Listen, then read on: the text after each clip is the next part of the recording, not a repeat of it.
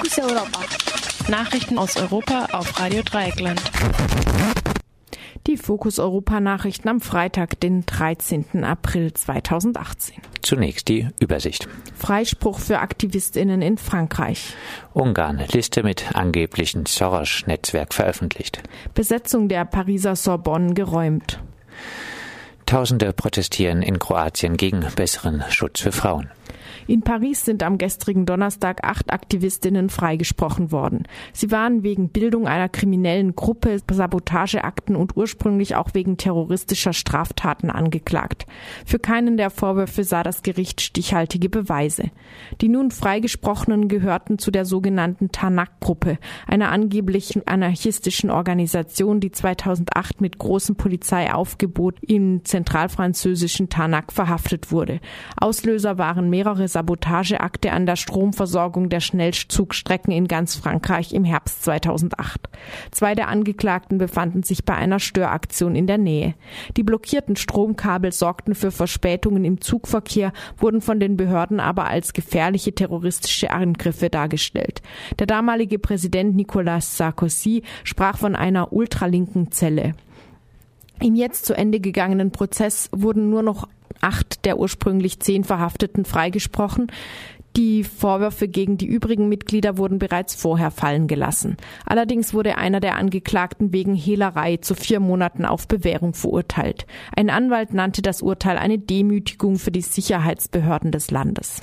Nicht einmal eine Woche nach dem Wahlsieg von Viktor Orban hat die Wochenzeitung Fichelö eine Liste mit 200 Personen veröffentlicht. Sie sollen angeblich zu einem Netzwerk des US-Milliardärs George Soros gehören und den ungarischen Staat bedrohen.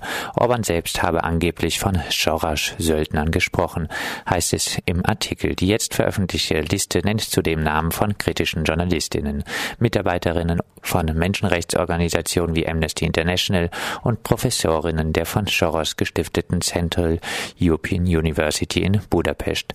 Bereits im Wahlkampf war der aus Ungarn stammende jüdische Finanzier Soros der Lieblingsfeind der Orban-Partei Fidesz. Wiederkehrendes Motiv waren antisemitische Verschwörungstheorien, die in Soros den Organisator einer sogenannten Migrantenwelle sahen, die Ungarn überrennen werde. Die Zeitung, in der die Liste erschien, Ficelö, gehört der Historikerin und Unternehmerin Maria Schmidt, die auch als Beraterin hinter Orbans revisionistischer Geschichtspolitik steht, wie der Standard schreibt. Und wie ihr auch bei RDL schon hören konntet. In Paris ist am Samstag eine Besetzung der Universität Sorbonne geräumt worden. Die rund 200 BesetzerInnen wurden nach dreistündiger Verhandlung mit der Polizei aus dem Gebäude gebracht. Dazu wurden sie von der Hochschulleitung beauftragt. Laut Angaben der Polizei verlief die Räumung ohne Zwischenfälle. Nicht nur in Paris, sondern auch an anderen Universitäten demonstrieren derzeit Studierende gegen eine Reform des Hochschulzugangs.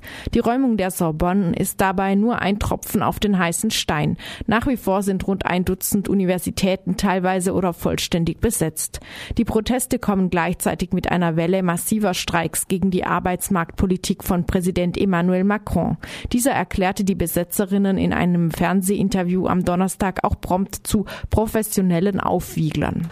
In Kroatien haben erneut tausende Menschen gegen die Ratifizierung der Istanbul-Konvention gestimmt. In Split im Süden des Landes versammelten sich nach Medienschätzungen rund 15.000 Demonstrantinnen zu einer von der katholischen Kirche unterstützten Kundgebung. Sie forderten das Parlament auf, die Konvention nicht anzunehmen.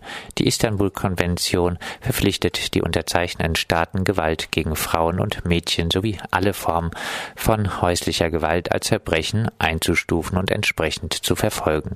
Eine der Organisatorinnen der Proteste, Ivana Haberle, nannte die Konvention schädlich für das kroatische Volk. Gegner einer Ratifizierung erklären zudem, die Konvention bereite eine einer die traditionelle Familie unterlaufenden Gender-Ideologie den Weg. Das Parlament soll die Istanbul-Konvention am heutigen Freitag in einer Abstimmung annehmen. Das waren die Fokus Europa Nachrichten vom 13. April 2018, verfasst von unserer Kollegin Pia.